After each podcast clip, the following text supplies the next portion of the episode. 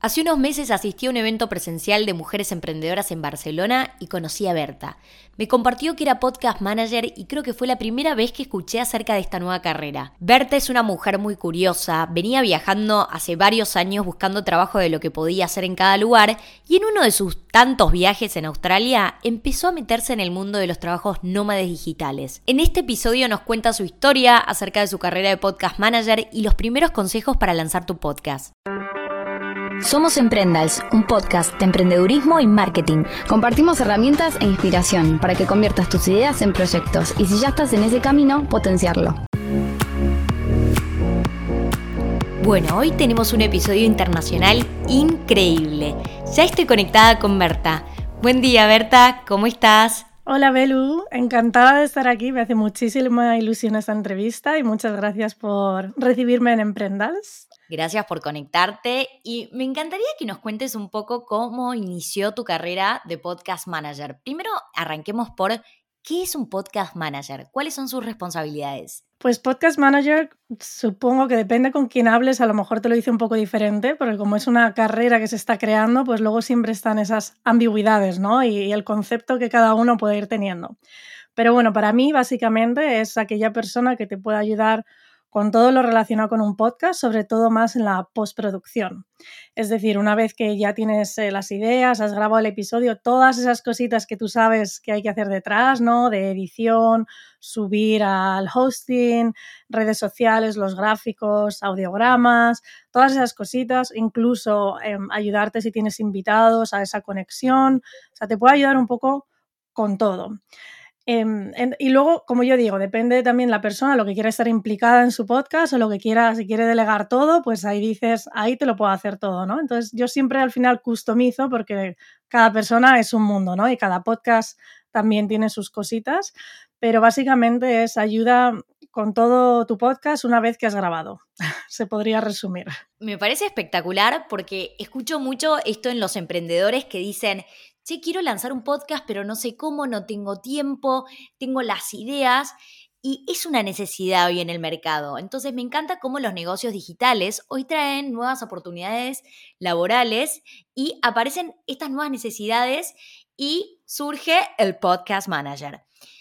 Bárbaro, entendí perfecto lo, lo, que estás haciendo hoy y me parece que está buenísimo porque veo que realmente un montón de, no solo emprendedores, marcas comerciales que quieren empezar a vincularse con su audiencia de una manera más cálida, de compartir historias, compartir contenido de valor, formar comunidad, porque el podcast genera una comunidad muy fiel de seguidoras. Lo vemos, por ejemplo, con el podcast de Charuca, que creo que creció la marca muchísimo por toda esta comunidad de jefas que estuvo compartiendo. Lo vemos también con Lagam, este, el podcast de Inés Arroyo de Ruido Jazz, y con muchas marcas que también crecieron y se posicionaron. Bueno, ni hablar de la pionera en esto, Sofía Moruso, con el podcast de Carol Boss, ¿no? La fundadora de Nastigal.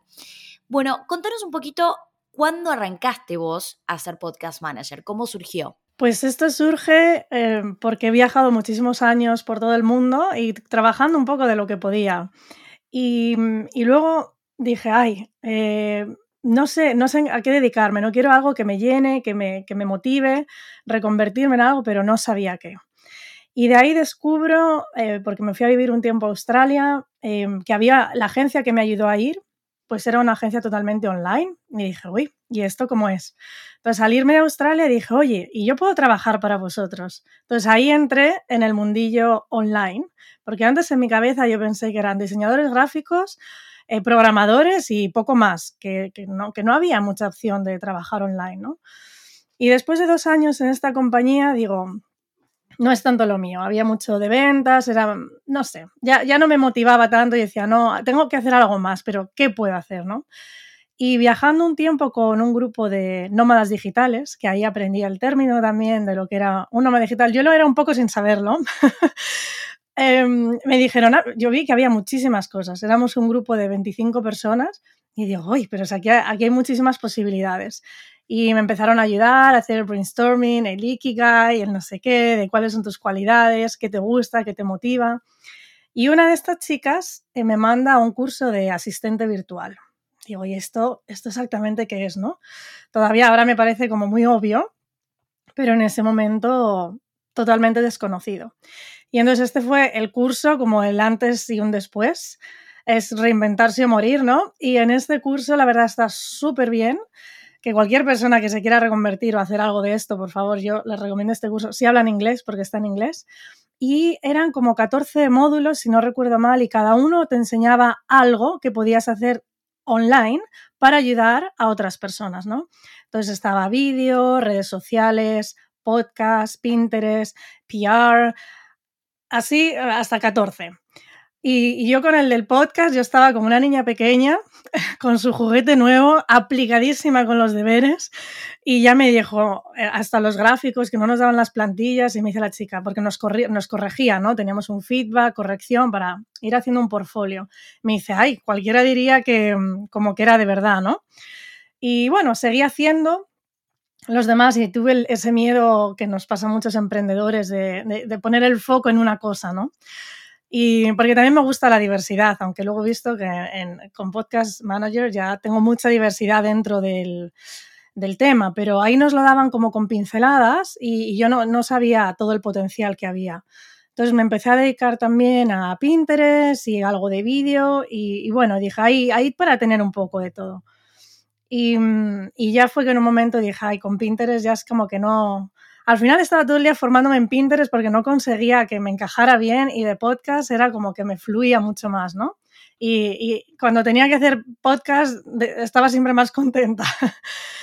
y mm, hasta que un día decidí, ya tengo que hacer, poner foco con la mentoría de nuestra querida Gladys Cali, que hice el método Winfluencer y eso también me ayudó a, a poner foco y ya dije de lleno en, en podcast. Entonces, todo esto empieza hace poco más de dos años, cuando empiezo este curso y del curso lo acabo en tres meses y lanzo mi empresa. Y bueno, digamos que en el, que en el podcast, el mundo del podcast, llevaré año y medio y, y, centrada solo, solo en podcast va a ser casi un añito ahora. Y súper, súper contenta, no podía estar más contenta por las opciones que hay y, lo que veo que un negocio también puede crecer cuando, abre su podcast ¿no? y utiliza esta herramienta de marketing para sus negocios, que, que tú seguro que, que lo sabes bien. Me parece increíble y me encanta esto de escucharte con esas ganas de cuando te das cuenta que algo te apasiona, no hay mucha duda, es sabes qué es eso, ¿no? Como que vos viste todas las posibilidades y este mundo de posibilidades que tenemos en el, en el, en el mundo online, porque muchas veces se relaciona solo a lanzar tu e-commerce o vender cursos. No, me parece súper interesante este curso que hiciste, es espectacular y de, hecho el otro día por Instagram me contactó una chica diciendo también, soy asistente virtual, eh, ofrezco estos servicios y vi que le manejaba los mails, los mensajes directos, a un montón de comunicadoras, influencers que tienen un montón de seguidores y que no llegan con los mensajes. Entonces, hay un montón de trabajo hoy en las redes sociales, en, todo lo que es digital, en el marketing digital, administrar mails. Y esto es muy fácil de hacer y es simplemente armarte una cuenta en Instagram y decir que sos asistente virtual y empezar a mandar tu propuesta a las cuentas que crees que pueden estar necesitando de tu servicio. Y especialmente esto del podcast manager me parece espectacular y veo que lo disfrutás, no solamente por todo lo que nos estás compartiendo acá en el podcast, sino porque, bueno, no, tuvimos la posibilidad de compartir un evento presencial en España, que creo que fue mi primer evento presencial luego de la pandemia, y, y me contaste tu historia y me pareció muy lindo cómo encontraste tu pasión y hoy te dedicas full time a eso, siendo nómada digital. Y, y siendo un poco a lo que es lanzar tu podcast, bueno, eh, y herramientas. Hoy, de hecho, estamos grabando en una herramienta que me recomendaste porque yo soy muy pionera en lo que es grabación eh, internacional porque lo hacía con Zoom y la verdad es que la calidad no era la mejor. Hoy estamos utilizando Zencast eh, que la verdad es que estaba buenísimo. Estoy, es la primera vez que lo uso. Eh, me encantaría que nos cuentes algunos tips para aquellos que quieren lanzar su podcast, desde lo más básico de qué micrófono comprarse, dónde alojar el podcast, todo lo que nos quieras compartir, que creo que va a estar buenísimo porque son preguntas muy frecuentes en la audiencia. Sí, claro. Pues a ver, como yo, siempre digo que lanzar un podcast realmente mm, se puede hacer con muy poquito material, que lo más importante es la voz y el conocimiento de cada uno, lo que tenga que compartir. Y a hablar también pues se aprende con la práctica. Y luego tenemos micrófonos muy baratitos que por 50, mm, 60 euros o dólares podemos ya tener un micro que nos sirve perfectamente. Luego, las herramientas para grabar, como tú bien conoces Audacity, si trabajas en un episodio en solitario, o Zencaster como estas, son gratuitas, con lo cual la inversión, lo que es inicial, si uno lo va a hacer todo, es, poquita en cuanto a, a dinero, ¿no? Para mí lo más importante es pensar si es tu momento de comprometerte a esta herramienta de marketing, porque sabes que es un compromiso que lleva trabajo y que no es solo, ay, grabo y chao, y ya he acabado con todo, ¿no? Hay, preparación previa y hay postproducción. Entonces, eh, me preguntaban el otro día, ¿y cuándo recomendarías? Digo, mira, yo, por ejemplo, me encantaría tener mi podcast, pero sé que ahora mismo, en mi momento de emprendimiento y donde estoy, tengo la cabeza en mil cosas y necesito primero centrarme, porque el día que lo haga, quiero que obviamente esté bien hecho y no estar agobiado, porque al final para mí es una herramienta sobre todo de marketing, pero también de pasárselo bien y de, tener ese momento de, compartir, ya sea en solitario o con entrevistas, ¿no? Que es eh, para mí súper y que podamos hacer esto online. Entonces, mi, mi consejo eh, también depende de lo profesional que quieras ser, ¿no? Si dices, bueno, esto lo hago solamente para divertirme y pongo un episodio aquí y allá. Oye, si es para divertirte y para mandárselo a tus amigos, cualquier momento es bueno y con muy poco lo puedes hacer. Si es más profesional, como una herramienta de marketing que va a ser también la imagen de tu negocio, pues ahí yo le pondría un poquito más de, mimo para hacerlo bien, ¿no? Porque al final también es, es tu imagen. Y mm, los micrófonos hay como de dos tipos y tengo, podría dar más recomendaciones que la verdad eh, soy malísima para los nombres y así de entrada digo, ay, ¿cuáles eran uno de cada uno? Pero lo que sobre todo hay que mirar es si vas a grabar en un estudio más profesional o si vas a grabar más desde casa, porque hay unos que amplifican mucho la voz y son maravillosos, nos cogen el tono y la voz preciosa, pero cogen mucho el ruido ambiente entonces, según donde estemos, quizás es mejor ir a otro que la voz a lo mejor no es tan brillante, pero que no coge el ruido exterior y en el global va a ser mejor, ¿no? Para la hora de edición y demás, vamos a poder hacer más cositas. Entonces, bueno, tengo varias recomendaciones de según cada uno, pero, por ejemplo, este micrófono yo quería comprarme uno, uno otro y al final dije, bueno, no, me voy a ir porque donde yo vivo hay mucha, vivo en el campo, hay mucho ruido, muchas máquinas y dije, bueno, voy a cogerme el otro tipo que para mi caso, por ejemplo, va mejor, ¿no? Pero es un poquito analizar la situación de cada uno y, dónde van a grabar antes de elegir un micro. Y por supuesto, por ejemplo, accesorios como este que tengo, que se llama Pop Filter, para las P's, las B's. Es un accesorio de 10 dólares que hace mucho la diferencia cuando uno graba. Y, por ejemplo, tener como el brazo Em, yo creo que se llama brazo en español, para que el micro esté colgando y así no dar, por ejemplo, golpes en la mesa, que nos evitan también eh, que coja vibraciones y, sonidos. Pero bueno, esos accesorios también pueden ser muy baratitos. Por, no sé si el mío me costó a lo mejor 15 euros y esto 10 y ya tendríamos prácticamente el equipo necesario para grabar. Espectacular. Bueno, vos tenés ahí el micrófono de la marca Shure. Tengo esa marca para lo que es el micrófono de, celular, que está buenísimo. Me parece práctico y me lo compré, justo se lo vi a Gladys, para tener en la cartera, en la mochila y no sé, de repente conoces a alguien y decís, si grabamos un podcast improvisado, pero compartiendo valor, ¿no? Y yo ahora estoy usando el, el micrófono Rode, que lo tengo hace años y me parece que la calidad de sonido está muy buena. Y después tengo uno que, fue, que es muy barato, pero no es el mejor para grabar podcast, que es de la marca Razer. Que nada más me lo compré porque me gustaba la pinta, se puede decir, y porque era bastante accesible. Pero bueno, para crear contenido en las redes sociales está bien. Me pareció muy importante lo que dijiste de la constancia, del, del comprometerse. Porque para posicionar el podcast tenés que estar subiendo episodios con frecuencia. Yo admito que el primer año del podcast, eh, Emprendals, que ya está hace más de cinco años, que en el momento que no era el boom del podcast, subíamos todas las semanas. Y después, por temas laborales, dejé la constancia del podcast y por un mes no subí.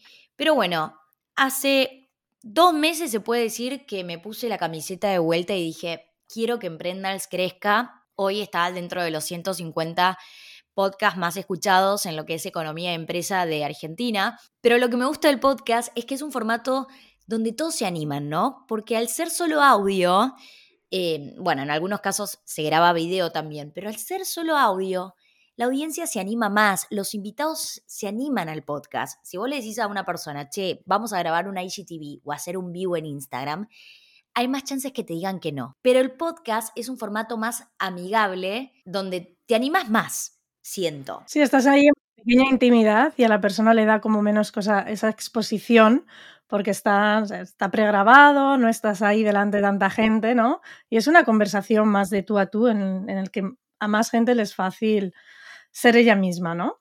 Sí, y también es fácil de consumir. Yo veo que la audiencia de Emprendal se escucha el podcast cuando está haciendo el trabajo, cuando está haciendo la universidad, cuando está en el gimnasio, en la bicicleta. Entonces, eh, por eso también trato que los episodios duren 20 minutos. No sé cuál es tu recomendación a tus clientes en cuanto a la duración de los episodios, pero bueno, siempre me terminan durando 25, a veces media hora. ¿Qué opinás vos acerca de lo que tienen que durar los episodios? Esta es eh, otra de las preguntas típicas. y a mí me gusta responderla como tienes que analizar tu negocio, el, tiempo que tienes para realizarlo y pensar obviamente en tu oyente ideal. Tú, como bien has dicho, eh, a ti te escuchan mucho, por ejemplo, yendo a, trabajar, yendo a, la universidad. Vale, vives en una zona donde ese, ese, tránsito pueden ser 15 minutos o es un tránsito que a lo mejor dura una hora porque hay mucha distancia, ¿no? Entonces, al final es ver, ser realista con el tiempo que uno tiene. Eh, al final el podcast también trata de dar mucho valor en poco tiempo, tampoco extenderse aquí como por, porque sí. Y, y, ver también, pues eso, dónde te escucha tu audiencia, quién es tu audiencia, dónde se mueven online, porque hay gente que le encantan podcasts de una hora y media y a mí, aunque me, encantase a lo mejor escuchar así, no, nunca tengo el tiempo o hago una actividad que me permita escuchar ese podcast. Y a mí me gusta empezar un episodio y acabarlo. A mí, personalmente. Hay gente que dice, ay, yo no, pues lo he escuchado en, en cuatro días diferentes. Digo, yo pierdo el hilo. Pero eso es conocer a tu oyente ideal, ¿no? Entonces, con ese combo de cosas, también depende si es un podcast en solitario o en entrevista. Tú sabes que hablar 20 minutos uno solo y venga contenido y contenido es muchísimo, ¿no? Y a lo mejor ya el cerebro a los 20 minutos ya no retiene más. Entonces, si das un podcast en solitario de una hora, quizás pierdas a gente, ¿no? Entonces, pues no es lo mismo un solo que una entrevista o si son tres personas.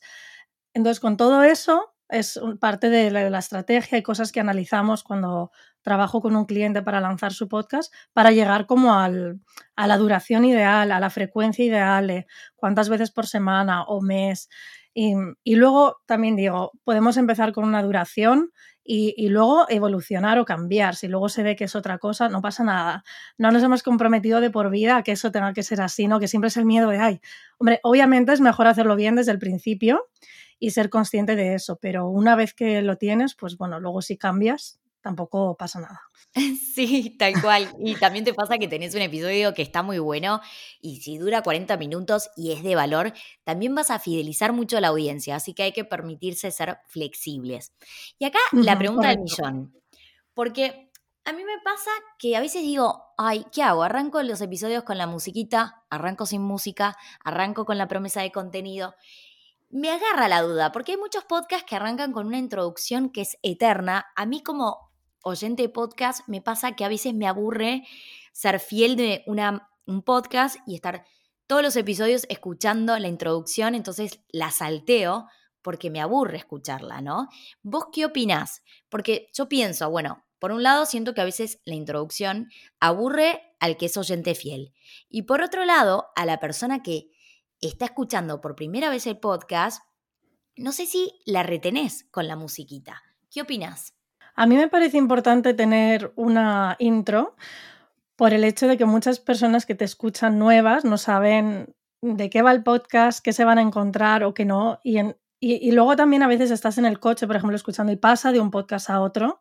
Em, tú tienes como tu lista y va pasando de uno a otro. Si no tienes la música, ¿a quién estoy escuchando? ¿no? Entonces, para mí sí es importante tener esa pequeña intro. Lo que pasa es que yo no las siempre recomiendo no hacerlas más de, de 30 segundos, 20, 30 segundos, algo corto que realmente sea rápido y, no aburra, ¿no? Al grano, quién eres, qué ofreces, qué beneficio tiene el oyente de escuchar y estar suscrito a tu podcast.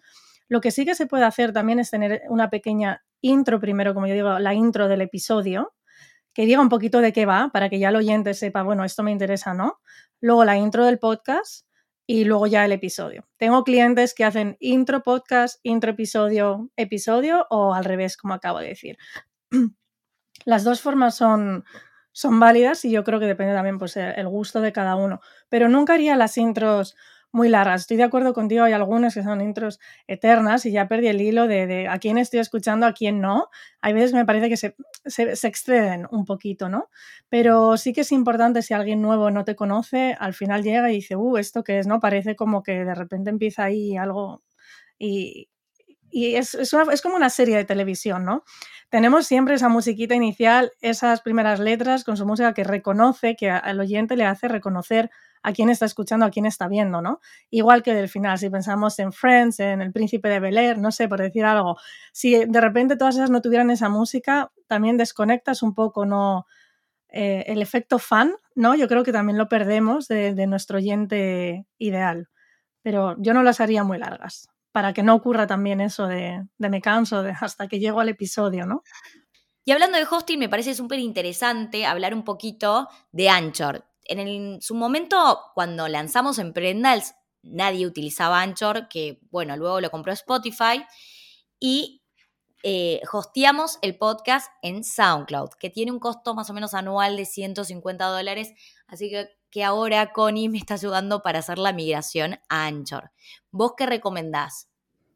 A mí el hosting que más me gusta o me, gustaba hasta ahora, porque ahora he conocido otro que me está encantando, es eh. Es uno que lleva en el mercado como de los primeros, tienen un servicio al cliente espectacular y bueno, son como muy fiables y mm, para mí son top en el mercado. Lo único que es cierto que lo que es la estética de la web, aunque han sacado una nueva versión, hay cosas que se quedan un poquito como anticuadas, ¿no? Entonces, bueno, yo tengo a todos mis clientes ahí y la verdad es que súper contentos, me encantan también las estadísticas, cómo lo dan.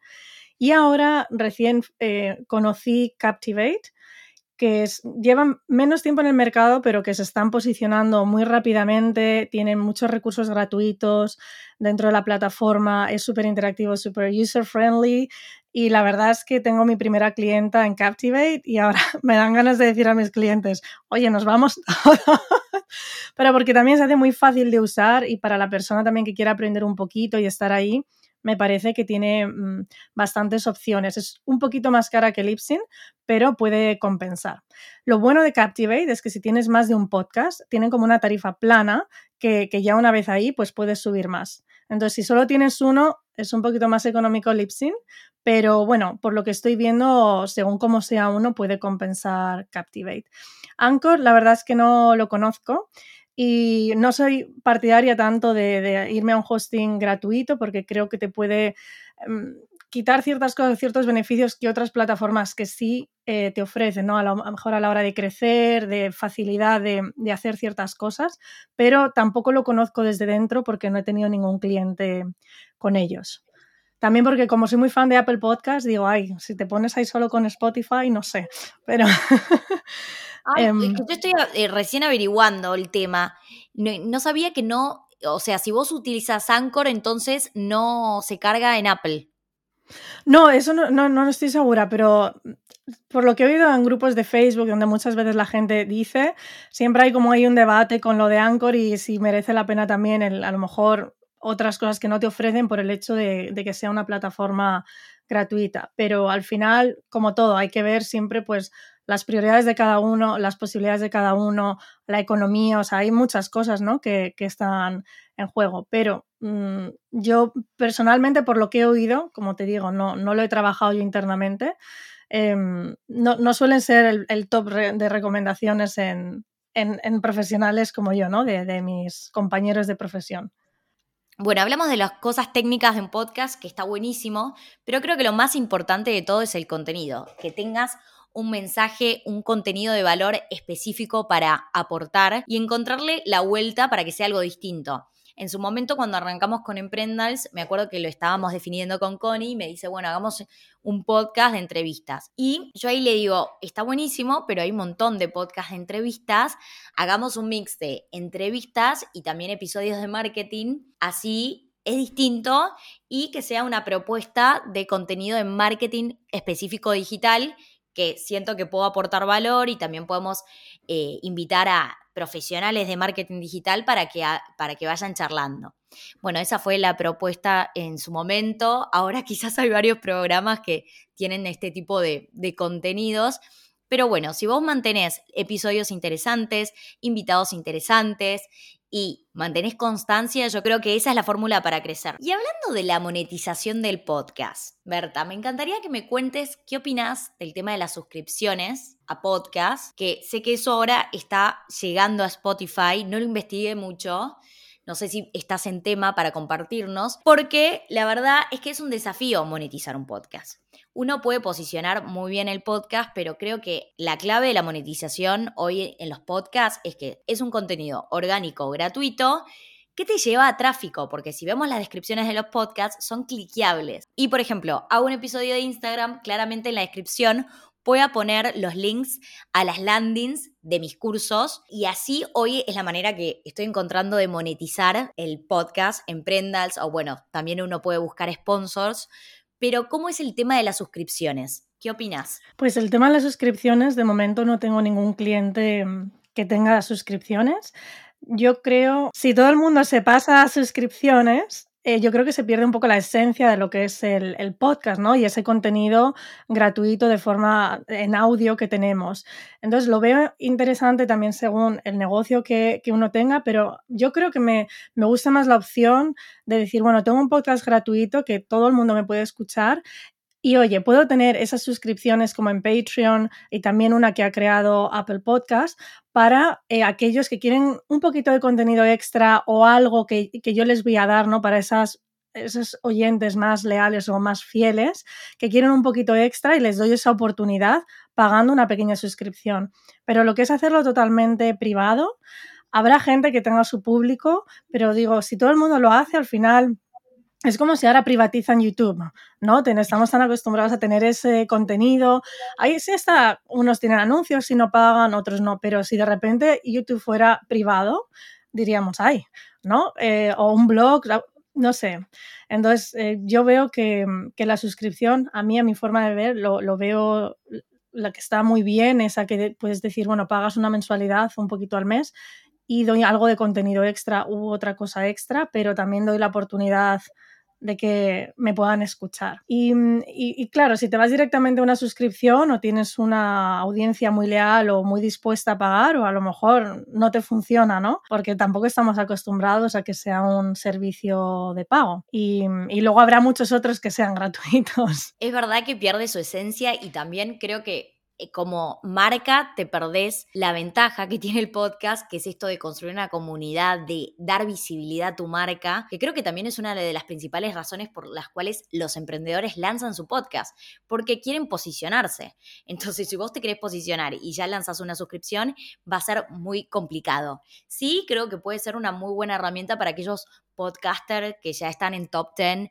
hace bastantes años y quieren lanzar, claro, esta edición premium y para, no sé, eh, qué sé yo, por ejemplo, Gladys podría lanzar su podcast Winfluencers, comunidad de Winfluencers. Tenés el podcast de marca personal y el podcast de Winfluencers que te sale, no sé, 5 dólares por mes. Y creo que también las suscripciones tienen que tener un valor muy bajo, porque si no, no van a resultar. Pero bueno, Hablando de difundir el podcast, ¿cómo, ¿cuáles crees que son las redes sociales claves para podcast? Bueno, a mí me gusta mucho Instagram, pero sé que también funciona mucho Twitter y LinkedIn. Pero al final vamos un poco como con todo, ¿no? Es conocer a nuestro oyente ideal, conocer quién nos escucha y dónde se mueven esas personas. Porque si yo, por ejemplo, soy eh, tu oyente ideal y tú eres eh, experta en Instagram, ¿no? Pues a lo mejor si solo estuvieras en Twitter em, o yo solo estuviera ahí, pues no llego a ti, ¿no? Entonces, mm, sé, por otros profesionales que Twitter funciona muy bien, pero hasta ahora clientes no realmente no se mueven ahí tampoco. Entonces, las que más conozco es Instagram,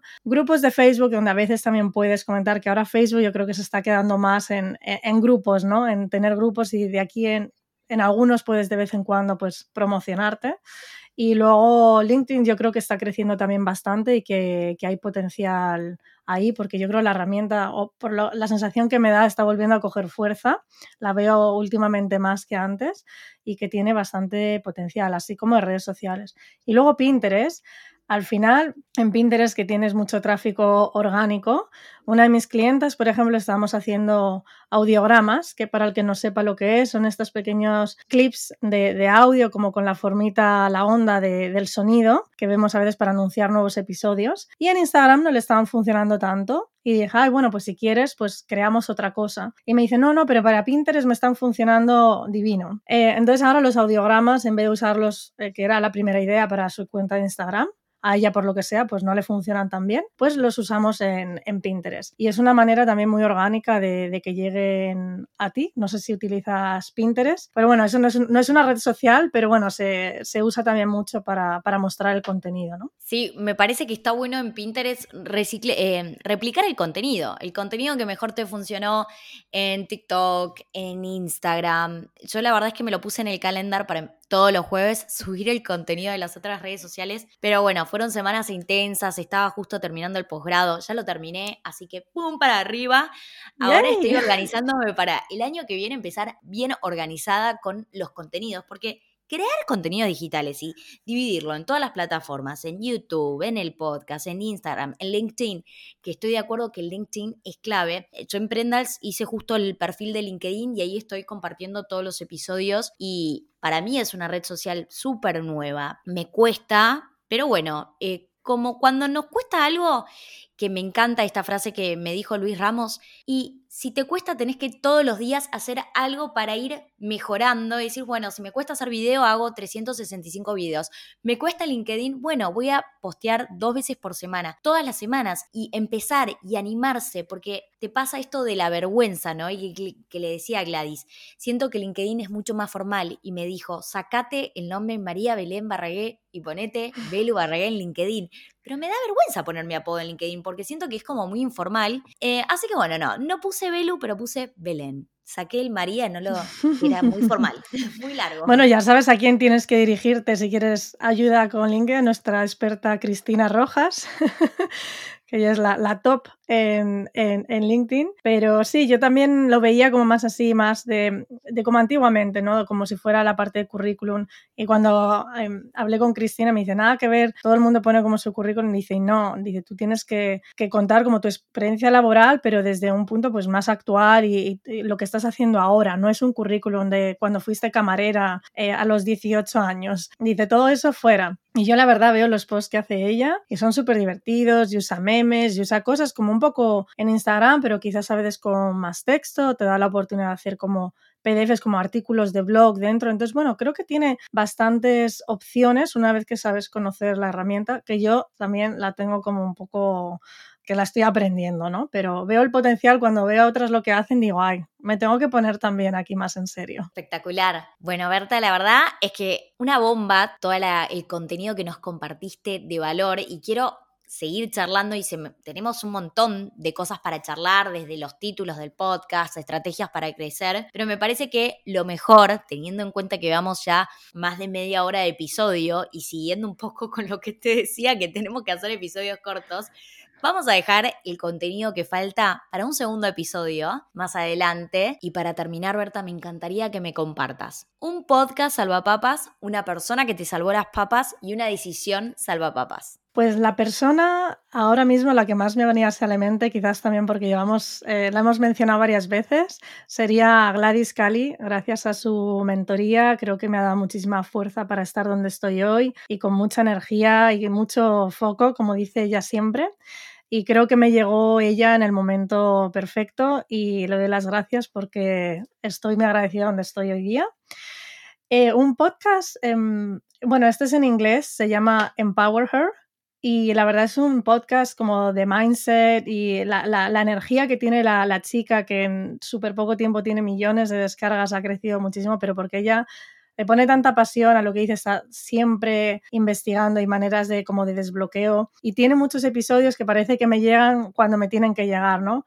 Uno de ellos era, realmente eh, siempre queremos crecer y crecer y crecer y avanzar. Dice, pero ¿y realmente si hubieras crecido donde estabas, habrías estado preparada para, por ejemplo, soportar no esa nueva presión? O, estar donde vas a estar. Disfruta, como disfruta del, momento, ¿no? Y, entonces, bueno, eso por ejemplo fue un episodio que dije, ay, es que tiene toda la razón. Si hoy día estuviera donde ya quería estar hace dos años, quizás ni lo estás disfrutando, ¿no? Y mm, entonces, bueno, su podcast, la verdad, sobre todo si eres mujer y emprendes, eh, te lo recomiendo y si sabes inglés, se llama Empower Her y mm, es, es de, de, mis top. y luego la otra era una persona, un podcast y... Y una ah, decisión. Y una decisión, la mía de emprender. Me encanta. es que me, me quedé fascinada con tu emprendimiento Berta, me parece que es algo que hoy hay un mercado inmenso, muchos emprendedores que necesitan este tipo de servicio. Y la verdad es que la primera, es la primera vez que lo escucho, así que me parecía súper interesante compartir qué hace un podcast manager, la oportunidad que hay hoy en el mercado para todas las personas que se quieren dedicar a esto, que la verdad es que no hay tanto conocimiento, ¿no? Porque mucha gente quiere lanzar su podcast y no sabe, bueno, dónde alojo el podcast, cómo hago, cómo lo publico, cómo lo grabo, cómo lo edito, puedo empezar a grabar episodios con el celular. Bueno, me parece que eso está buenísimo. Y me encantaría ahora que nos compartas tus redes sociales para todos los emprendedores que están escuchando y quieren, ya sea, están buscando podcast manager o quieren hacer una consultoría también de podcast. Pues las personas que estén interesadas tanto en lanzar un podcast como que tengan alguna preguntita, a mí me encanta ayudar, me pueden encontrar en Instagram en Berta Wired, Wired W I RED, en LinkedIn también y luego mi web la estoy rehaciendo, así que bueno, de momento ahí si vas a, mi web que tienes el link en mi bio de Instagram, eh, te puedes también descargar un ebook gratuito con más de 40 páginas con los 7 pasos para lanzar tu podcast que te va a ayudar muchísimo si eso es lo que estás pensando. Y también quería eh, comentar, porque como este mundo también es tan nuevo, eh, vi ahí que yo decía, bueno, ¿a cómo más puedo ayudar a la persona? ¿no? Si alguien quiere lanzar su podcast o ya lo tiene lanzado, puedo dar este servicio, pero ahí me lancé y he creado una mentoría para aquellas personas que quieran lanzar su podcast, pero que lo quieran hacer ellas mismas y ya estén cansadas de poner en Google, en YouTube y, digan, pero bueno, ¿y esto es el paso correcto? ¿O cómo me estoy olvidando de alguno? ¿Cómo estructuro? Entonces, bueno, ahí he lanzado una mentoría para esas personas que, quieren hacerlo, pero que quieren ese, ese, apoyo, ¿no? Em, entonces, ahí también tengo ese servicio que encantada, está en inglés y en español. Bueno, todos mis servicios están en inglés y en español y, y bueno, ahí me parece, me parecía que faltaba eso también, que yo por lo menos no he visto otro como el mío, ¿no? Que bueno, a lo mejor lo hay, pero... Espectacular, Berta. Bueno, gracias por todo, sos una genia y me encanta todo lo que estás eh, haciendo, es un emprendimiento increíble. Eh, y bueno, espero después vamos a coordinar para grabar un segundo episodio porque esto es muy interesante y hay mucho para charlar. Gracias a todos los oyentes de Emprendals. Y bueno, ese fue el episodio de hoy. Chau, chau. Chao, gracias, Belu.